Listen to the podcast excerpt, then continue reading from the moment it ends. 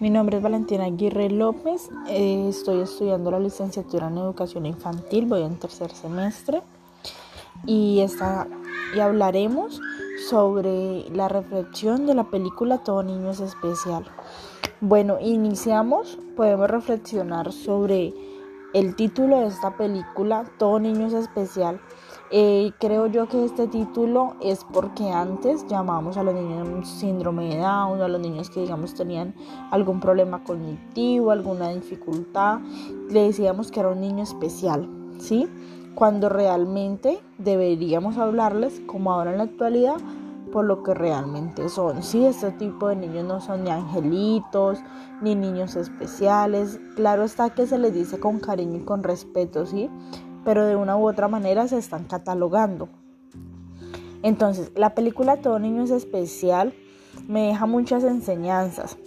Eh, podemos notar que todo lo que pasa en la película pasa diariamente con muchos niños y en la vida real. Eh, niños que por muchas razones son ignorados, maltratados de muchas maneras, no solamente físicamente, sino también psicológicamente. Y San nos enseña que todo niño sí es especial, que cada niño tiene su mundo, tiene su enseñanza, cada niño vive un proceso diferente, aprenden de manera diferente. He ahí la importancia de plantear nosotros como adultos, ya sea en el rol de padres o de docentes, de plantear estrategias con mucha dinámica, ¿sí? Estrategias donde los niños se sientan amenos, donde los niños se sientan cómodos, agradados por lo que sea que le estemos enseñando. El docente RAM también nos enseña a todos que no hay un niño difícil, que no hay niño que no quiera aprender. Hay niños a los que los docentes y los padres de familia no le dan la suficiente importancia, el suficiente amor para saber informarse y solucionar realmente qué es lo que le pasa al niño. Un ejemplo claro es la vida de Ishan. Mientras el papá creía que Ishan era la deshonra de la familia, mientras el papá creía que cuando Ishan se burlaba, cuando él lo regañaba, lo tomaba como que él lo estaba desafiando.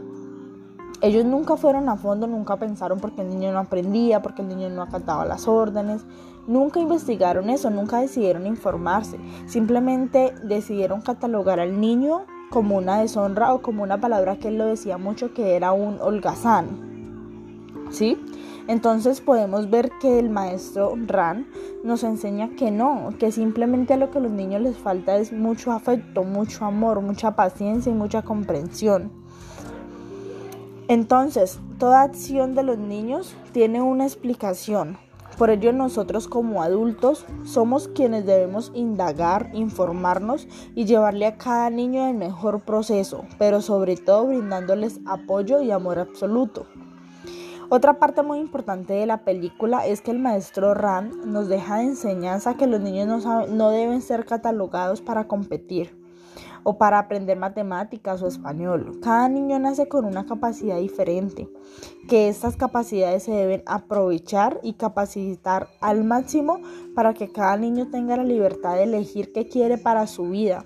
Claro está cumpliendo y aprendiendo lo debido pero llevando un proceso adecuado y aún más acompañado de mucha paciencia, amor y respeto por lo que sea que al niño le guste y le llame la atención.